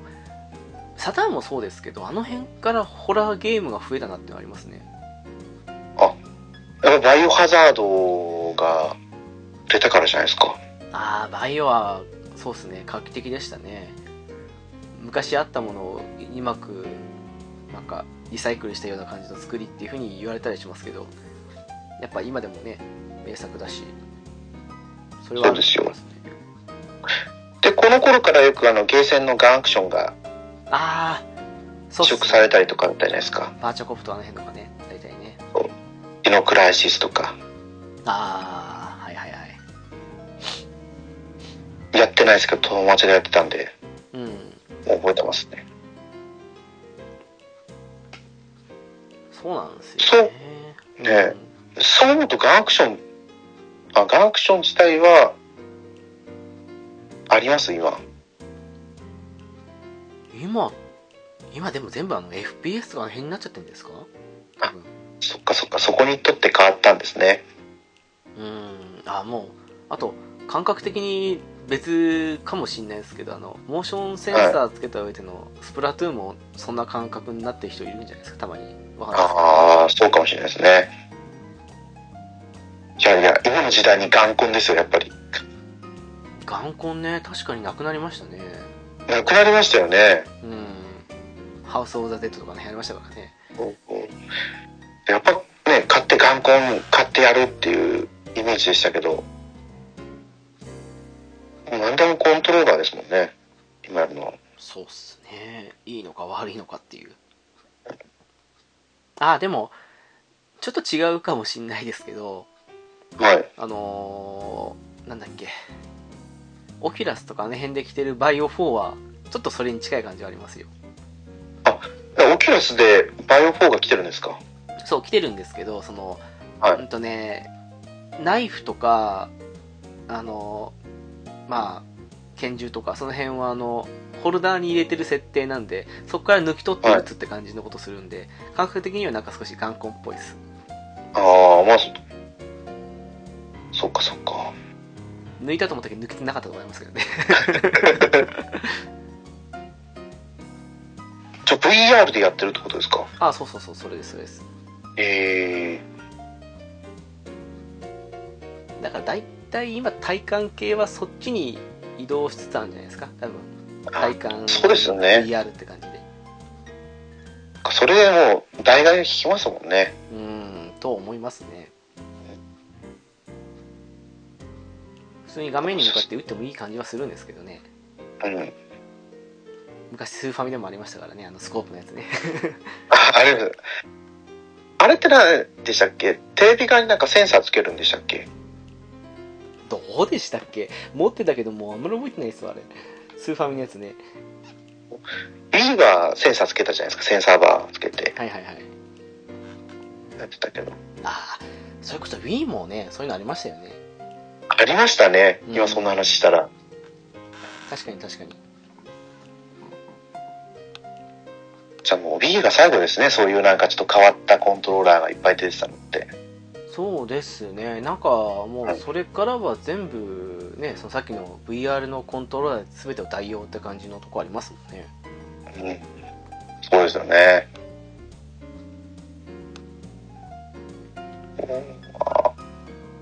やったことはないんですけど、当時いろんななんか雑誌、うんうん、ファミ通とか、ファミ通ブロスとか、そういう漫画系の本がいっぱい出てたじゃないですか。うんうん、それで、武蔵伝ああ、やりました僕も。漫画化してたんで、そっちの方で見てたんですよね。あ、武蔵伝だ。ひたすら朝牛乳飲む生活をしてま したね。ゲーム内で。 どうでもいい話ですけど。そう。えーあれも、2出ましたよね、確かね。あ、出ました、出ました。 2はやってないんですよね。1はやったんですけどね。だから、ゲームが漫画になるっていう作品も多かったですよね。多かったですね。ロックマンとか、ゴエモンとかの辺に良くなってましたよね。そうそうそうそう。五右衛門ありましたね。ゴエモン好きでしたわ。 あれ、五右衛門はコミックボンボンですかボンボンですね。ロックマンもボンボンでしたっロッけクマンもボンボンです。かなんでボンボン消えちゃったんでしょうね。なんか、編集長の読みが全部外れたっていうのは見ましたけど ね。だってキャラクターものってボンボンの方が多かったですね。ガンダムもそうだし。そう、ガンダムはとにかくボンボンだったのに、コロコロしてましたからね。うん、やっぱ、あれだ、オハスタとコロコロコミックってちょっと繋がってたじゃないですか。えそういうちょっとメディアの力をもいっぱい使ったんでしょうね。ー、ハイパーヨーヨーとかそうでしたからね、まさにね。そうそうそうそう。ベイブレードとか。うーん、ビーダマンとかね。そうです。なんか途中、あボブスレーじゃないですけど、ボブスレーみたいなちっちゃなおもちゃみたいなやつもなかったでしたっけえありましたっけ、そんなの。いや、ボブスレーではないですよ。でもなんかそういう形のやつが、しよう。今名前が出てこないな。えー、はビーダマンとベイブレードの間ぐらいじゃないですかね。に流行ったような感じで。あ、でも、もうその頃になると見てなかったかもしれないですね、私。はい。覚えてないですけどね。かいやーでもなんかあれねはポケモンだって本当は最初ボンボンでっていう話だったのを断ってコロコロに行ったっていうことらしいですもんねい。そうなんですか。なんかそんな話だったらしいっすよいやその情報元が本当かどうかわかんないですけど見た情報ではそんなこと書いてて、ええー、と思ってとことん全部外したんだなと思ってその当時の編集長絶対、ポケモン取っとけば、もしかしたら生き残ってたかもしれないですよね。かもしんないですねそまあ悲しいですけど今はもうないっていうことでううん。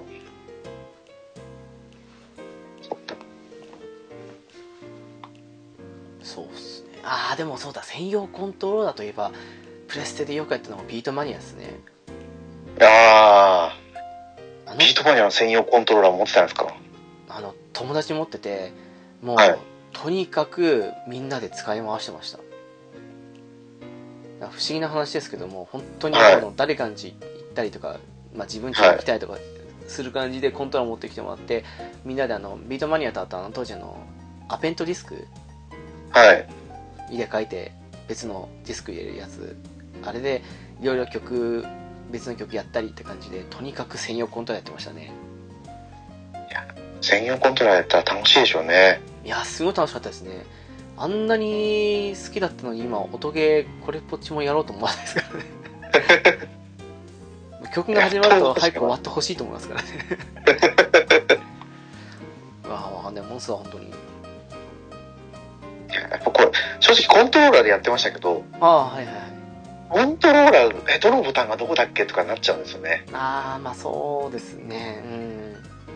あ、でもそう思うとこの専用コントローラーと画面に流れてきたところをそのままちゃんと押せば反応してくれるんですもんね。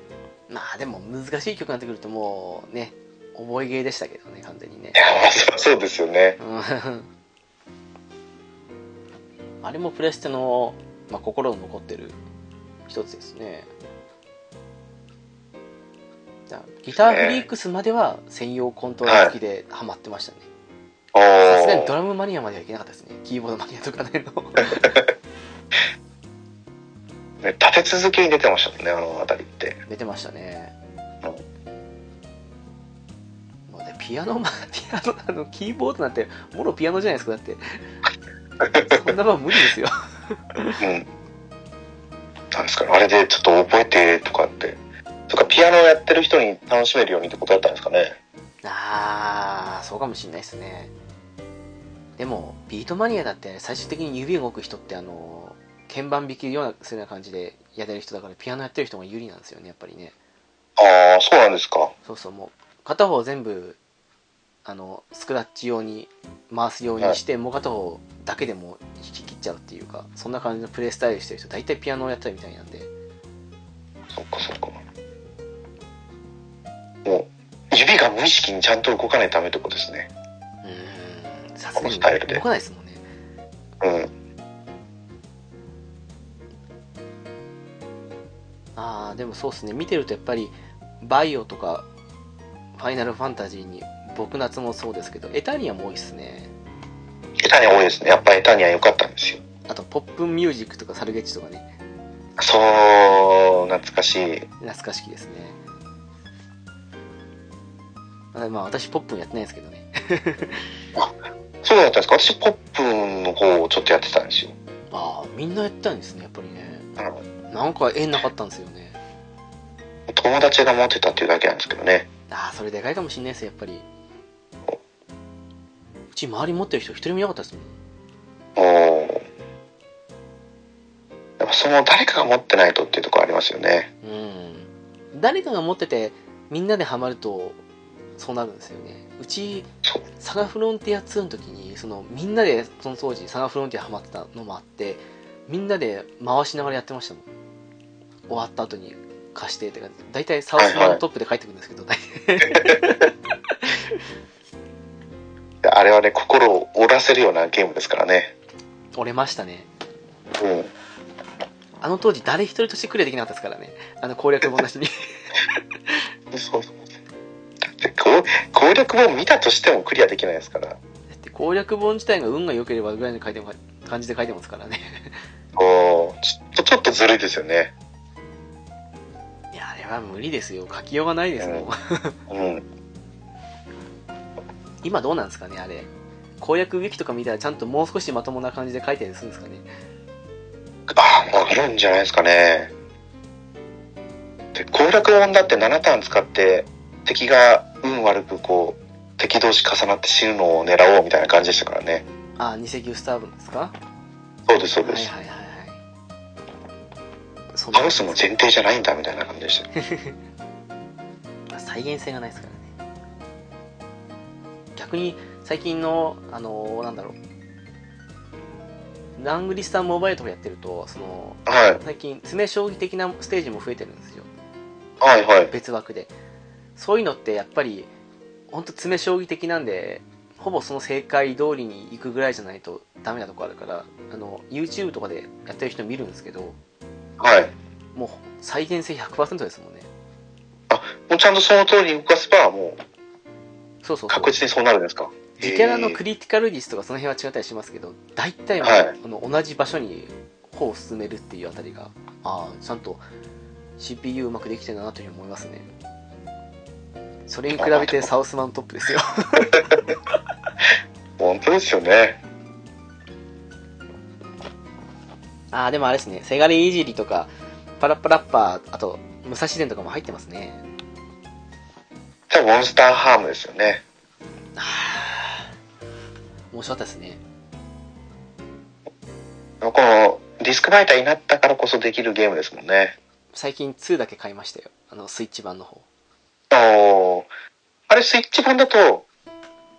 うなんか自分でこのディスクで作るって選べるんでしたっけそう、あの、ディスク名を、はいあの、なんだ、キーワード打ち込むと、それに該当するディスク名がずらって出てくるんで、そこの中から選ぶっていう。えあ、ー、面白いこと考えたなと思って。ディスク持ってなくてもいいんじゃんと思って。最初からいいキャラクター出せるってことですね。そうそうそうそうそうあまあモンスターファームほら制限あるんで最初のうちまだこれ召喚できませんよとかありますけどやっぱあ、そうでしたりうね。んいやでもうまく作ったなと思ってとりあえずね1は散々あれですけど、はい。 2は少し心残りもあったんで2やろうと思って2買ってそうなんですか。はそう1ほどしっかりやれなかったんですよい。確かに受験かなんかその辺うまく重なっちゃったせいで少しやれる環境が短かったっていうのもあってちょっと旬逃しちゃったとこもあったんでちょっとワンほどがっつりハマってやれなかったんで未だにやろうと思うと2の方になっちゃうんですよね個人的にはああ、そういうことなんですねう。んあと、ここやっぱ出てくるのはあれですよね。ジャスティス学園。ああ、ジャス学はね、あの、そう、今やると猫屋さんが言うように、あの、ヘルプがなくて分かりにくいんですけど、当時は面白かったんですよ。説明書はちゃんとありますからね。まあまあ、あの当時ね、説明書は当たり前でしたもんね。今、ついてこないですもん、説明書ね。出てこない。あれこチそ、ュートリアルで。そうそう。チュートリアル豊富でリメイクしてほしいんですけど、画質良くして。絶対買えますよ。うんあーあとあの、名作かどうかはまあ分かんないんですけど、はい。あの、なんだっけ、名前忘れちゃった。えっとね、ススクエアが出てるゲームがあったんですよ。あの、ちょっと当時の、あ、アナザーマインドだ。アナザーマインドですか。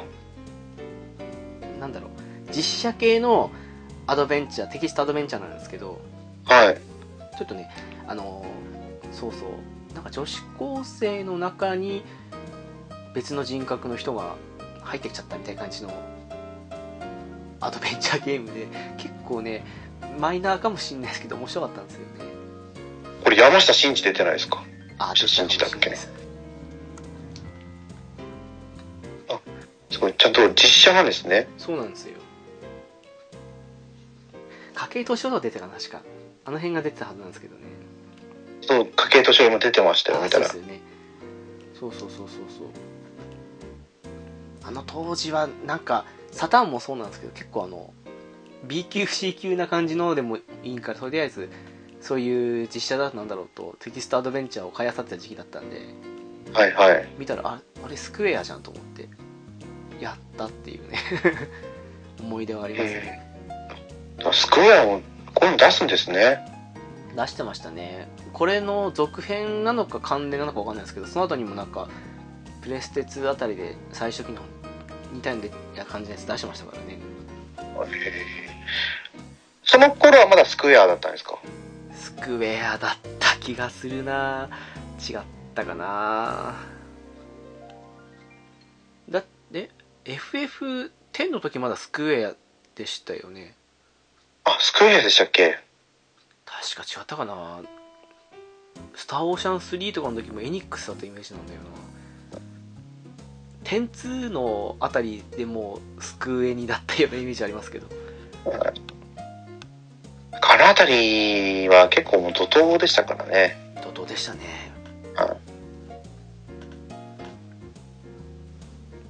そんなに言ってたら今度、クエニが実写版のテキストアドベンチャー出すみたいですね。えまたですか多分この、あ、そっか、春雪でレトロチカってスクエニなんですか。もう出したみたいですね。 出したみたいですね。あ出したんですねはい。つい最近出たやつですね、これ。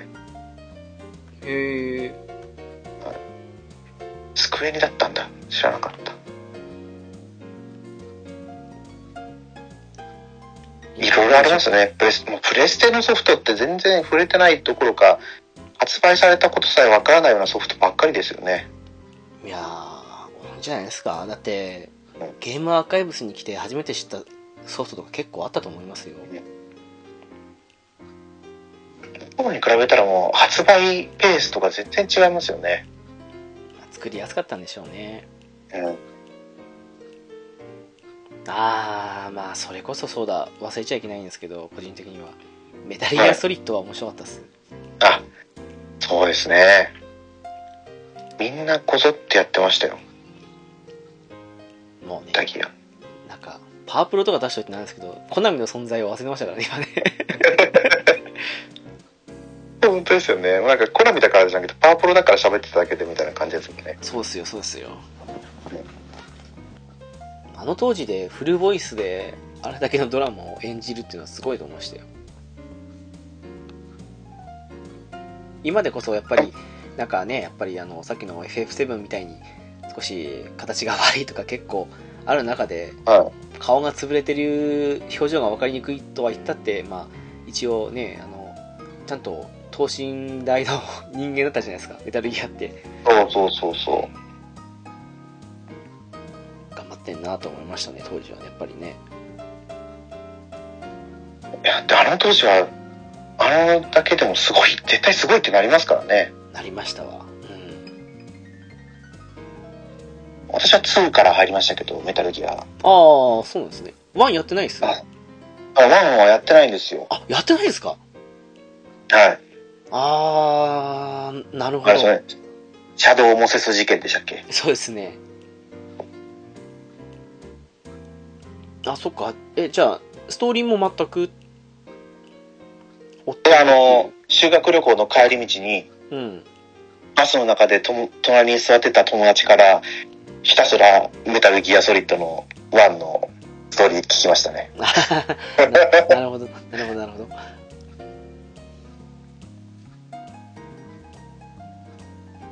そっか、そういうことだったんですね。そうなんです、そうなんです。だから2やった時になんで主人公違うんだろうと思ってましたけどね。え、あ、いきなりプラント編からやったんですか、じゃあ。そう、いきなり反転からやったんで、ライデンが主人公で、あれライデン話に聞いてるスネークじゃないのって思いましたね。あーそれもよくやりましたね。うん全然なんか、まあ、ゲーム性が違うってわけじゃないですけど、うん。だから私の中でライデンのイメージは強いですよ、メタルギア。ああまあそれは確かにそうなりますね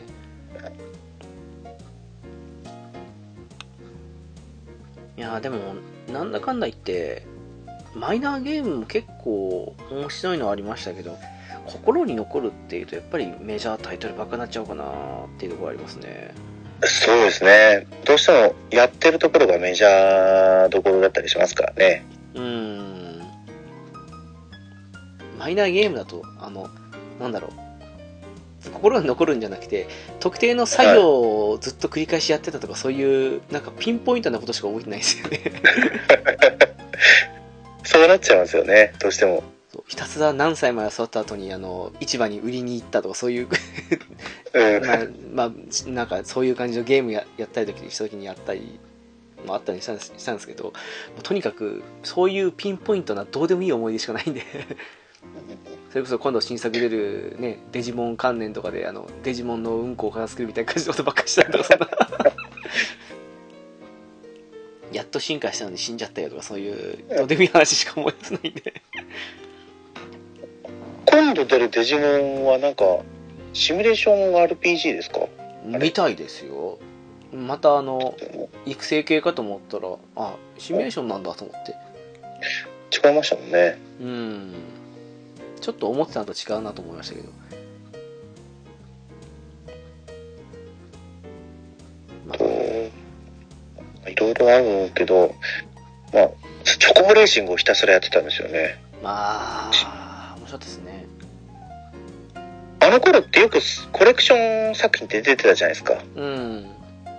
FF コレクションうん。と、チョコボコレクション。ああ、はいはい。今、今言おうとしたのはプレステ2に入ってくるけど、グローランサーコレクションもそうだし。 ありましたね、そんなのね。 グローランサーですよ。話してなかったけど。ああ、そうだ、ワンってあれ、プレイステでしたね。 プレステです、プレステ。いや、あのとあの時ね、アトラス熱かったんですよ。グローダンサーも出て、あと、ペルソナ2も出たんで、そうですよね。そう、熱い時期だったんですよね。ペルソナ2なんて、月刊ジャンプだったかな月刊ジャンプでアニメ化したのかなあ、じゃあ、漫画ああ、してましたけど、あれ、別の話でしたね。そそうですようね。ん、読んでました、読んでました。完結したのかなしなかったのがいや終わっちゃったのかな完結したはずですよ。終わりまで読んだ記憶、うっすらありますもそうでしたっけ、ん。うん。こそう、月刊ジャンプ私買ってたんで。 こゴーダ、ゴーダガン。ゴ ーダガンじゃなくてなんだ。ああ、ありましたね。 あの、44マグナムで、あの、 そうそうそうそう。学園ものでね。そうです、そうです。何でしたっけゴーダガンか。やっぱそうですよね。そう。 あれは懐かしいですね。はい。あ、そうですよ。まんまんまゴーダガンじゃないですか、タイトルが。そうそうそう。アルファベットでしたっけ確か。あそうです、そうです。あれは大好きだったんですけど、あの後にやった魔女かなんかの話が、なんか合わなくて、最後まで読めなかったんですよね。うんやっぱもうこう、月刊ジャンプももう終わりの方に向かってましたからね。うん少買しっずてつましたね。カットビットとかね、でも全部やってましたからね。それこそこのゴーダガンなんてゲーム化しても良さそうでしたけどね。作品として。 そうですね。で、まあでも、ペルどソうなナのかな。未成年が殺し合いしてますからね。あ、まあそう、そうです言っちゃえね。ば。うん言ってしまえば。まあ、あの世界観好きでしたけどね、あの、みんなで乾杯しようぜって、麦のあの、泡の出る麦茶でとか言 って。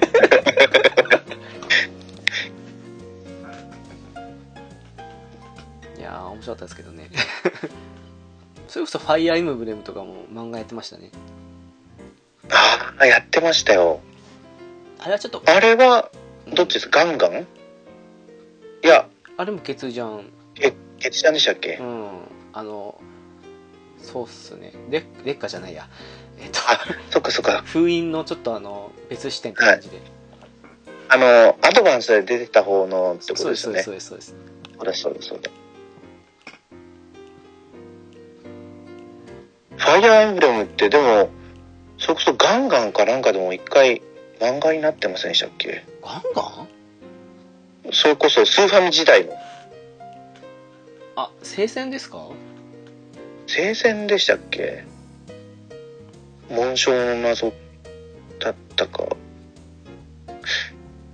記憶は定かじゃないですか一回見たんですよね聖戦は漫画になってましたけどね。はいあ、でも、あなんかあの辺もごっちゃになってんで、もうわからなくなってきますね。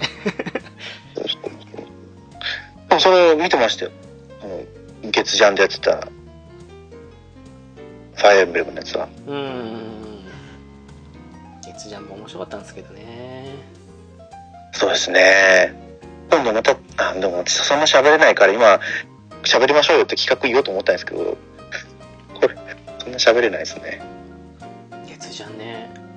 はいあー いやでも10年ぐらい見てましたね 多分なんだかんだ私はこうねこれは見たのかなあこれだファイアーエムブレム覇者の剣あかなーそんなんでしたっけ確か確か いやでも9巻までは読まなかったんだよな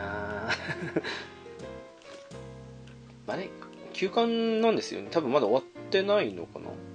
まあじゃないんですかねでも多分別のやつにでもう移植移植じゃない移籍していきましたからね全部ああそう結局そうなったんですか最終的にはいあれクレイモアとかも月4でしたっけそうですそうですあそうですよねいやー懐かしいっすわあと手が手紙鉢も月刊いや違うかうんじゃないですかアイルとかは月ジャンでしたけどねいややっぱ月ジャンなのかなアイルはそうですねアイルは月刊ジャンプでしたねそうなんだっけはねあ、手紙鉢もやっぱり月刊ジャンプだったみたいですよ。あれ そうでしたっけそう。なんか月ジャンのイメ月ー刊ジジないャんだよンプが休刊して、その後、スクエアが出たんですよね、ジャンプスクエア。なだからかななんか月ジャンのイメージが全然ないっすもんそうそそそうううそっちの方にクレーモアとか手紙鉢とか、ロサリオとヴァンパイアとかが移植移籍してたみたいですあーねロ。ザリオとパンパイありましたね思いました懐かしいですけどへそんな中、V ジャンプはちゃんと残ってますからね。え V ジャンプねうまいこと残ってますよね何の力ですかやっぱ遊戯王の力ですかね。遊戯王でかいでしょうね大きいですよね。 遊戯王のクソゲーム出てましたね当時は何の不思議にも思わなかったけど後々見てみるとクソゲーだったなって うんうん。と、遊戯王、初代遊戯王のゲームがあるじゃないですか。ゲームボーイのゲームボイーイの。はいはいよくあれ出て、他の2、3、4って言ったなと思いましたよ。何でしたっけ100回同じやりで戦うとカードもらえるとかそんな感じのシステムでしたよねそう。ひで、たすらあの、データも消せないし、だから、いいカードがないと、積むような状況があったんですよね。ああ初期デッキ的な感じではいはいそうそう、初期化できないっていうのはやっぱ一番大きかったであすよ。初期化できなかったんですねあれねだったと思いますね。なんかもう消すっていうことが頭になかったからそうなんだへあそ、 そこまで考えるぐらい、なんか、自分の思ってた遊戯王は出来が悪くてみたいな。ありました、ありました。え遊戯王ってなんか外れなゲームが多かったイメージですからねなんですかね。うんうんやっぱあの、漫画を求めてるからじゃないですかね。ああはいはいうんだから、まあ、月刊ジャンプはちょっとくらいなら話せ話せるかもしれないですね。月刊ジャンプねでも意外と忘れてますよね、忘れたもう名前くらいですよ。ゴーダガンが出てきたりとか。 あれ面白いですねアイルは、うちの本棚にありますけどね。ああ本も単行本買ったんですねはい。単行本買いました。えっ、ー、とちらほら見てるんですけどはい。やっぱり PS34 とか混ざっちゃってもうめちゃくちゃですねそうですね。もう、昔のプレイステーション時代を思い起こさせるようなソフトっていうのは、それな感じですよね。でもやっぱり FF ドラクエ、まあ、テイルズもそうですけどあとモンハンとか三国無双とかペルソナダークソウルとかその辺が多いですね多いですね。時々こう、コールオブデューティー出てきたり、うんポケエモルデンンリングって書いてる人もいますよ。ポケモンが出てきたりねそうそうそう。これ喧嘩売ってんだろうなと思って。あー確かに G ジェネレーションシリーズもプレステは面白かったイメージありますわ G ジェネ書いてる人いますけどそうですよね。ゼロと F と、無印と、うん、はい。 F イフとかねもありましたからねありましたね。うんアペントディスク的な感じで、まあ、あはいの当時ギレンの野望もそうですけどあの攻略指令書みたいな感じで追加ディスク的なのありましたからねありました、ありました。今でいうダウンロードコンテンツみたいなもんなのかもしれないですけど。そうですね追加なんだろううんそうですね DLC のシーズンパスみたいな感じのあの当時は、あれじゃないですか、メモリーカードにデータ入れて、友達のところに持ってって対戦したりとか、 あー対戦モードありましたねあの頃の GJ ねありました、ありました。それこそあのデータなくてもできたんですよあれあの初期戦力選んであそうだからエウーゴとか選んであの相手がネオジオンとか使ったらほぼ負けるんですけ ど、サザビいるじゃんっつってあ、 そうですよね。うんどう頑張ってもゼータですからねああうんダブルゼータもいるか 一応うん、そうですよそうって思って油断したっけコロニーレーザーで全て焼かれたりとかしましたから 懐かしいですね。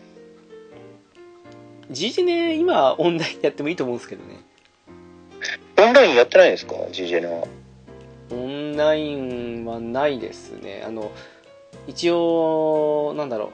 舞台を派遣して、あの、報酬もらってくるみたいな感じの、ちょっとしたオンラインシステムがあるんですけど、なんか、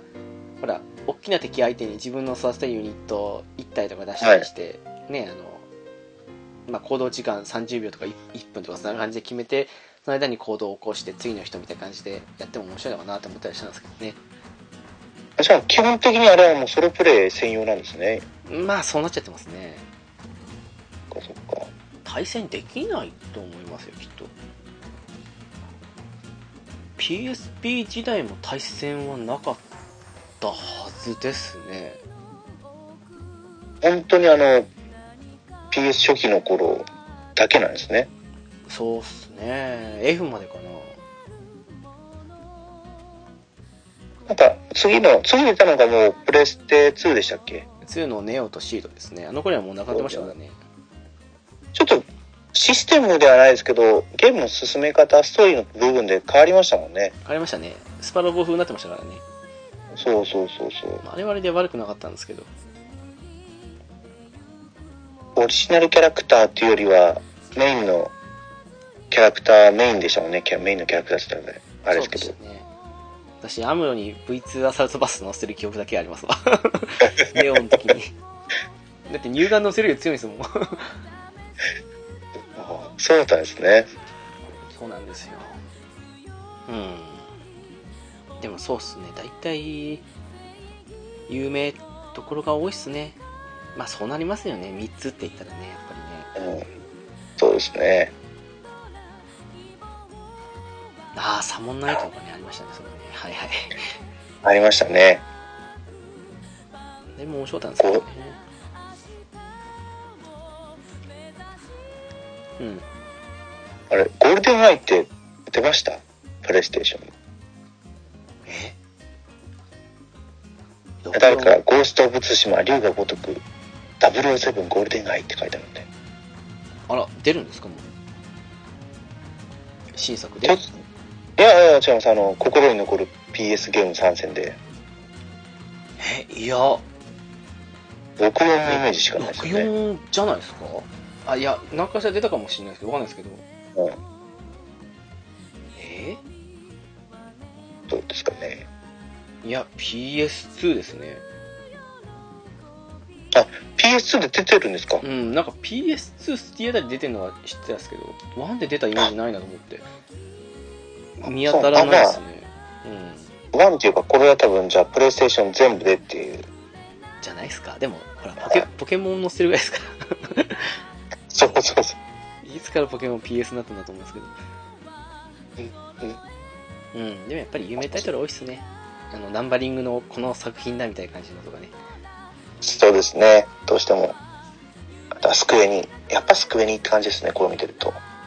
あ全盛期でしたからね、やっぱりね。はえー、まあ、適当に雑談を交えながらでしたけど。はいこんな感じですかね。い。そうですね。もう結構、喋ったぞ感はありますね。喋ったぞ感。 そうっすね、なんか、なんか適当に、V ちゃんの話、V ちゃんじゃないや、ゲツちゃんの話がしましたから、少しだけ、少しだ けね。うん。いや、すぐね、もう話脱線させちゃうんいで。いんじゃないでしょうか。ああ、でもやっぱりそうっすね。あーマニアックどころみたいな感じに見えるやつも大体、あの、テキストアドベンチャーとかの辺が多かったりするんで、大体有名タイトルが多いっすね。あとは大手ですよね。うん。サウサントアームズもたまにこう出てくるんですけど。あ、知ってますサウサントアームズっていう。ああ、はいはい。これって多分ゲームボーイとかで出出てたような気がするんですよね。いや、ゲームボーイかは別としてあの、ゲームボーイの、うん。あの、ニンテンドーパワーのやつですね。ええー、そうなんですか違うか、あれは、あれは別のやつかな。えサウザントアームズじゃなかったかもしれないです。プレステのイメージしかなんだっけな。あ、じゃあ、聞かなかったことにしてください。ここまでお聞きいただき、ありがとうございます。次回のゆるななにもご期待ください。では、お知らせに行きたいと思います。ゆるななはブログを開設しております。ホームページですが、http コロンスラッシュスラッシュゆるなな .caesar.net です。7だけ数字ですので、お間違いのないようにお願いします。TwitterID ですが、S アンダーバーは UI です。ハッシュタグは、ゆるななです。ゆるが、ひらがな、なのがカタカナになっていますので、ご注意ください。では、次回も聞いてくださいね。バイバイ。